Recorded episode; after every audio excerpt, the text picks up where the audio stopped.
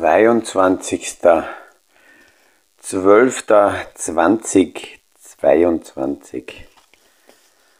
Es geht Richtung Sommer. Ab heute sind die Tage länger. Wieder. Werden länger.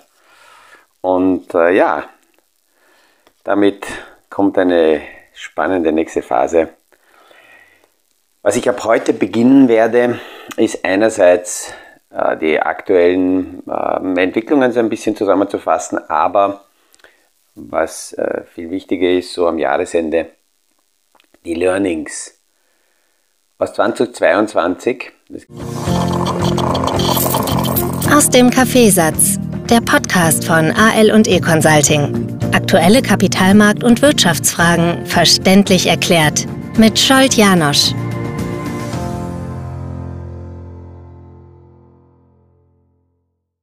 Gibt eine sehr interessante, passende Aussage, Earning or Learning.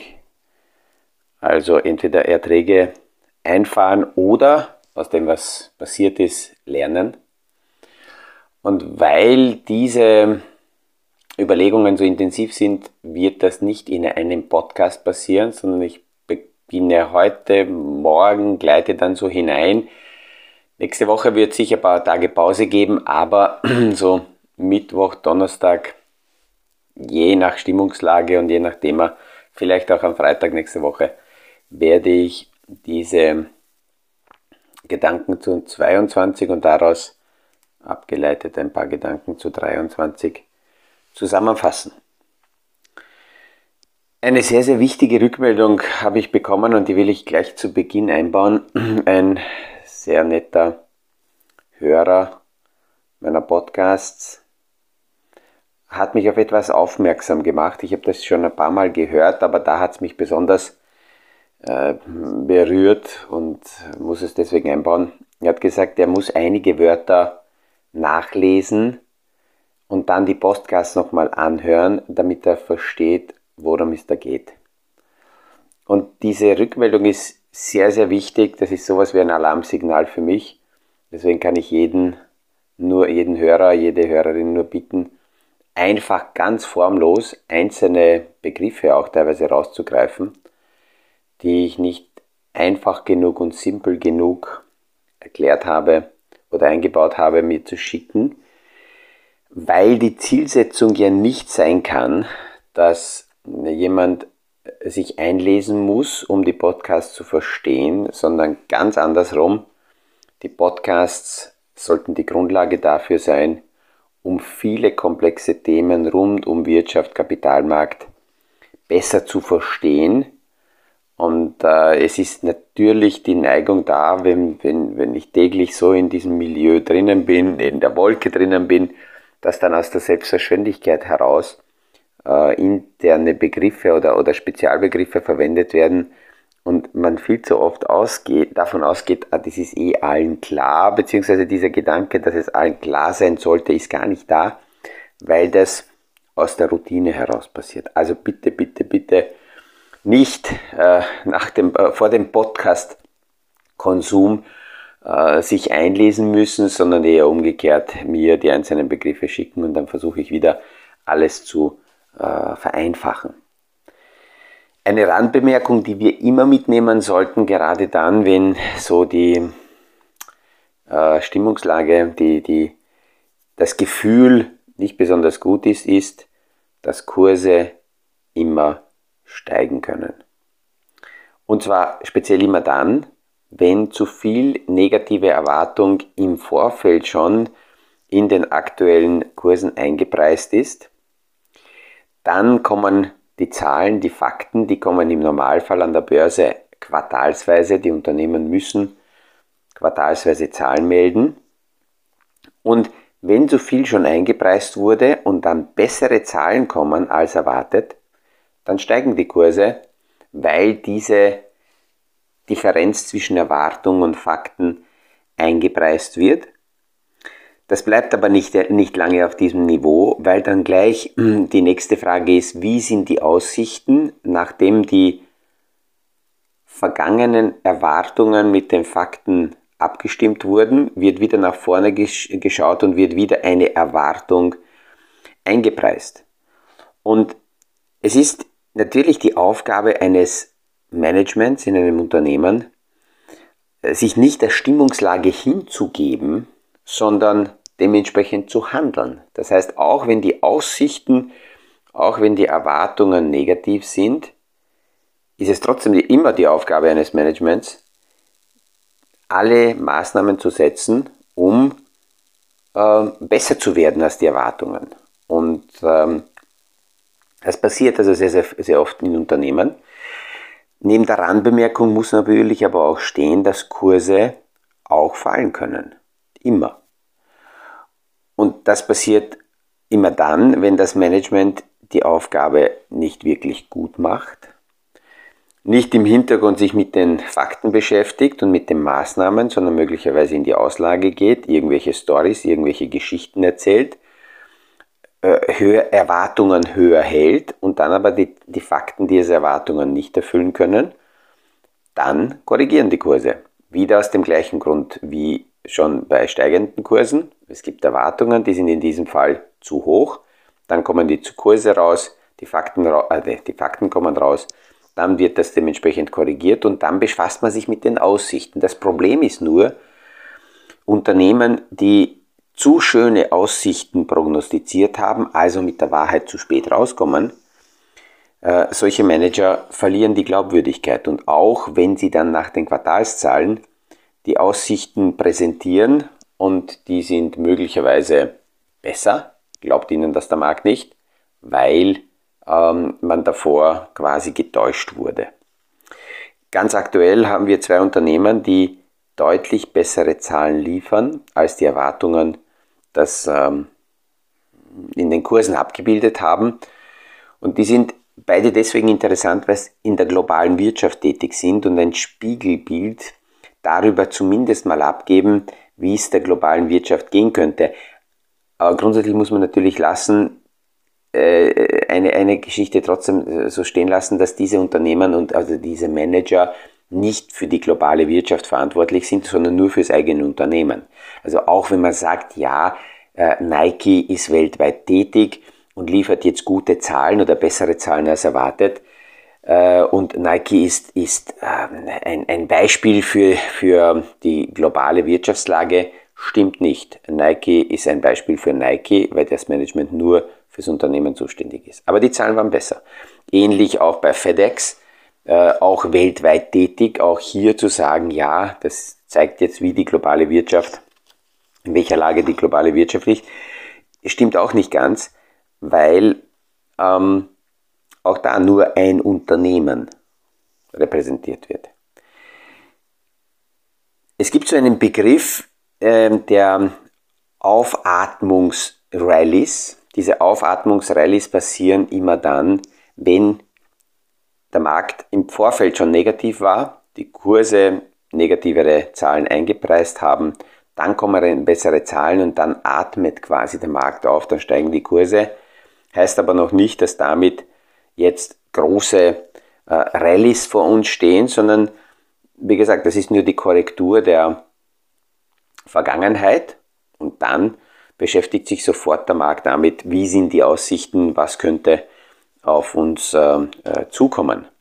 Und dieses, was ist eingepreist und was ist nicht eingepreist, ist immer wieder eine spannende Diskussion. Ähm, in den, in den vergangenen Wochen habe ich ein paar Mal das schon gehört, dass jemand gesagt hat, ja, eine Rezession ist nicht eingepreist. Also wirklich beantworten konnte mir das noch niemand, was das denn heißen soll, weil wenn alle darüber reden, dass etwas kommt. Es gibt also eine Konsensmeinung. Warum sollte das nicht eingepreist sein? Wenn das nämlich nicht eingepreist ist, dann würde es bedeuten, dass sehr viele Analysten von etwas reden, was sie aber dann nicht machen. Und es ist in der Tat auch so, dass sehr, sehr oft die Kleinanleger viel mehr radikal, also viel mehr in radikalen Entscheidungen denken und sagen, okay, wenn jetzt etwas passiert oder etwas erwartet wird, dann geht man dort gar nicht hin. So extreme Fondsmanager, die sehr, sehr radikal, sehr schwarz-weiß denken und handeln, die leben nicht lange, weil äh, sowohl die Wirtschaft als auch die Kapitalmarktentwicklungen ähm, nicht, eben nicht schwarz-weiß sind.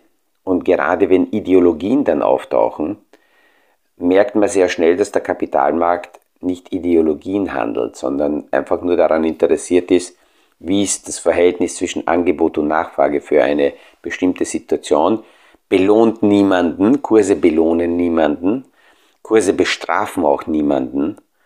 Wenn ich ab und zu so höre, dass jemand sagt, ja, ich habe in diese Industriesparte habe ich mich verliebt oder ähm, äh, die, diese, diese Firma ist sensationell oder ich glaube einfach daran. Da muss ich mir dazu sagen, ah, in Aktien oder in Kurse sich zu verlieben, ist, ist äh, ja, eine liebe Aussage, aber wird nicht sehr viel bringen, weil die nun mal äh, nicht angreifbar sind und äh, vor allem keine Emotionen empfinden, sondern die Kurse steigen oder fallen, weil eben Angebot und Nachfrage dementsprechend sich äh, gestalten. Und wenn man jetzt die äh, Aussagen der Fondsmanager anschaut, dann sieht man sehr, sehr oft, dass große Vermögensverwalter zwar sich sehr kantig äußern, dann aber natürlich wissen, und im nächsten Satz äh, können sie auch sagen, oder es kommt doch anders. Und deswegen sind sie natürlich vorsichtiger. Also wenn die jetzt sagen, wir bauen die Aktienquote ab, heißt es nicht, dass die von, sagen wir, 53% auf Null runterfahren, sondern die reduzieren dann von 53% auf 47% und, und, und sind somit nicht komplett aus dem Markt draußen. Und in anderen Bereichen passiert das auch dementsprechend. Wenn man jetzt die aktuelle Situation anschaut, wie, wie so die Entwicklung äh, zwischen Amerika und Europa sich abspielt, dann ist sowohl die Kommunikation von der Europäischen Zentralbank eine Ursache dafür, dass der Euro A stärker und im Gegenzug der Dollar schwächer wird. Und diese Schwäche des amerikanischen Dollar ähm, wird für die Unternehmen sogar ein Vorteil. Die Dollarstärke war bei globalen Unternehmen eher eine Schwäche. Also wenn man jetzt Nike hernimmt oder FedEx hernimmt, die haben gute Zahlen geliefert, obwohl der Dollar sehr stark war, 2022. Aber in den Zukunftsaussichten signalisieren sie schon, dass der schwächer werdende Dollar und dass sie damit rechnen, dass der Dollar schwächer wird, ähm, ihnen positiv zuspielen wird. Also es könnte sogar sein, dass hier eine mögliche, das mögliche Nachlassen auf der Konsumentenseite bei den Unternehmen durch eine schwächere Dollarentwicklung sogar kompensiert werden kann. Wenn aber der Dollar schwächer wird, wenn der Euro stärker wird, ist es auch für Europa nicht unbedingt negativ, weil gerade auf der Energieseite ist es dann wieder eine Unterstützung und wir brauchen aktuell nur die Entwicklungen an den Zapfsäulen anschauen, dass da die Benzinpreise wieder zurückkommen und dementsprechend auch wieder für die Wirtschaft und für die Konsumenten äh, positiv sind. In der aktuellen Entwicklung, und das ist so am Jahresende 2022 ähm, ein Thema, wir können China nicht ganz weglassen, weil ähm, China lange Zeit sehr, sehr stur an dieser Null-Covid-Strategie festgehalten hat. Und jetzt hat man das Gefühl, dass egal was China äh, macht, äh, immer Kritiker da sind. Ähm, einerseits, das ist am Rand, am Rande erwähnt, hat äh, Xi Jinping den Medvedev äh, dazu aufgefordert oder ihm geraten, ähm, Putin sollte äh, Verhandlungen mit Ukraine beginnen. Mal sehen, wie der Putin auf seinen Postler reagiert, der die Botschaft überbringen wird und, und, und ob es da dazu überhaupt kommt. Äh, es wird im Moment von den Märkten nicht erwartet, gerade weil der Zelensky äh, aktuell in Amerika ist. Und wir werden dann in dieser Jahreszusammenfassung über diese Themen auch natürlich sprechen, weil das die Märkte äh, berührt, was da passiert. Aber zurück zu China. Zuerst war China auf Null-Covid-Strategie und da hat man China kritisiert, dass damit das äh, Reopening nicht funktioniert, die Lieferketten weiter Probleme haben und dass äh, China von dieser Null-Covid-Strategie abkehren sollte. Lange, lange hat Xi Jinping dagegen gehalten, um jetzt alles loszulassen und ins nächste Extrem eben zu, zurück zu, äh, hinüberzufallen. und äh, jetzt alles zu öffnen, ohne irgendwelchen äh, Maßnahmen, sogar Kranken zu empfehlen, dass sie arbeiten gehen sollen. Die Zahlen explodieren in China. Äh, die Covid-Situation in China kann man nicht mit der europäischen oder mit der westeuropäischen oder mit der westlichen äh, Covid-Situation vergleichen. Die WHO hat gestern schon gewarnt, dass natürlich dadurch, dass jetzt in China so ein, ein, ein Covid-Herd wieder entsteht, ähm, in, in der Normalisierung der Lieferketten die globale Verbreitung hier wieder sehr stark werden kann. Also ähm, wir werden es weiter beobachten, was, was da auf uns zukommt, aber ähm, ja, ist gar nicht so einfach. Soll man jetzt feiern, dass China alles öffnet oder soll man weinen? Es bleibt nur die Möglichkeit, weiter hier auf ähm, ja, sich zu fahren. Was für, für die amerikanische Wirtschaft und damit für die Zinsentwicklung eine positive äh, Rückmeldung ist, ist, dass es mittlerweile immer mehr Studien gibt in Amerika, die zeigen, dass die Arbeitsmarktdaten, die als Grundlage von der amerikanischen Notenbank bis jetzt für ihre Zinsentscheidung verwendet wurden, nicht genau genug sind, um nicht zu sagen, dass die nicht stimmen. Die, ähm, es gibt mehrere Notenbanken regional, die Studien aufgearbeitet haben und eine Studie zeigt, dass zum Beispiel viel weniger neue Arbeitsplätze geschaffen werden in Amerika, als bis jetzt von der Fed angenommen wurde. Das heißt, die Wirtschaft ist nicht so stark, wie die Fed das annimmt. Und der Jay Paul signalisiert immer wieder, dass für ihn sehr, sehr wichtig ist, wie die Arbeitsmarktdaten sich entwickeln, wie die Arbeitslosenzahlen sich entwickeln. Er will sehen, dass diese Zahlen steigen und gleichzeitig will er sehen, dass nicht so viele neue Jobs geschaffen werden.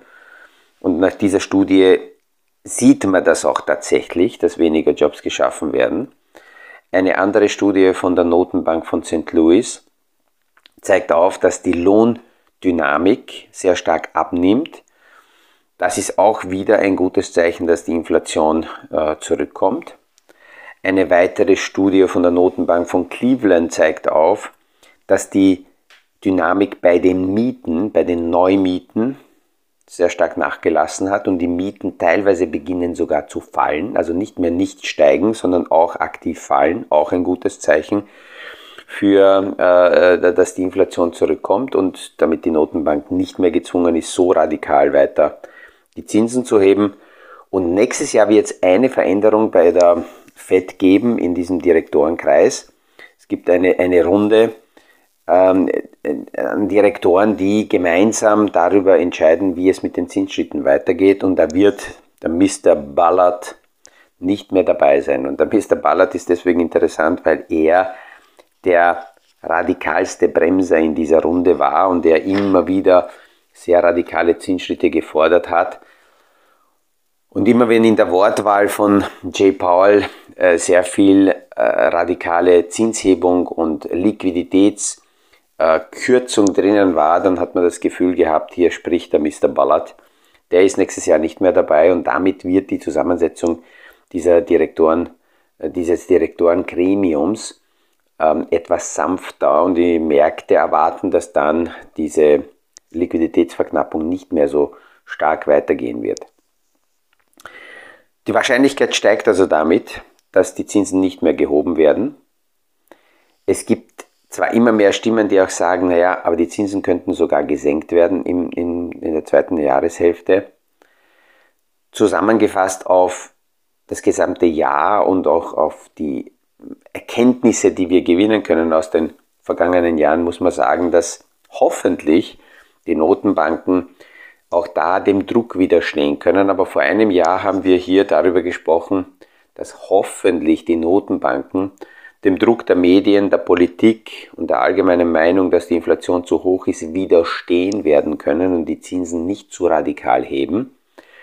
Dem haben sie nicht widerstehen können und sie haben die Zinsen radikal gehoben. Ja, wenn wir jetzt schon dort sind, muss man sagen, ähm, es wäre gut, wenn sie dem Druck wieder widerstehen könnten und die Zinsen nicht senken, sondern eine Zeit lang die gesunde Normalität aufrechthalten.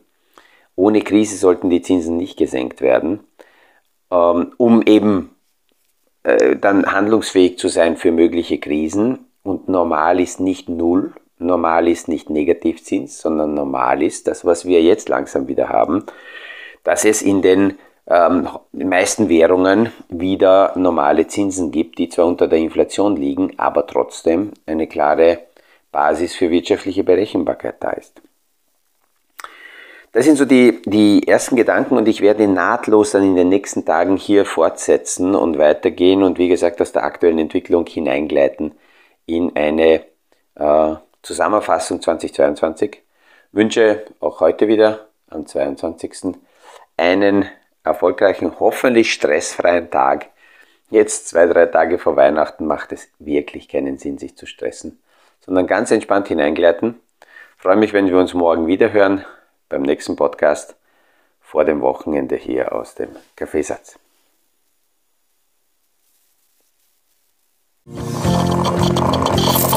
Das war aus dem Kaffeesatz der Podcast von AL und E Consulting zu aktuellen Kapitalmarkt- und Wirtschaftsfragen. Verständlich erklärt mit Scholt Janosch.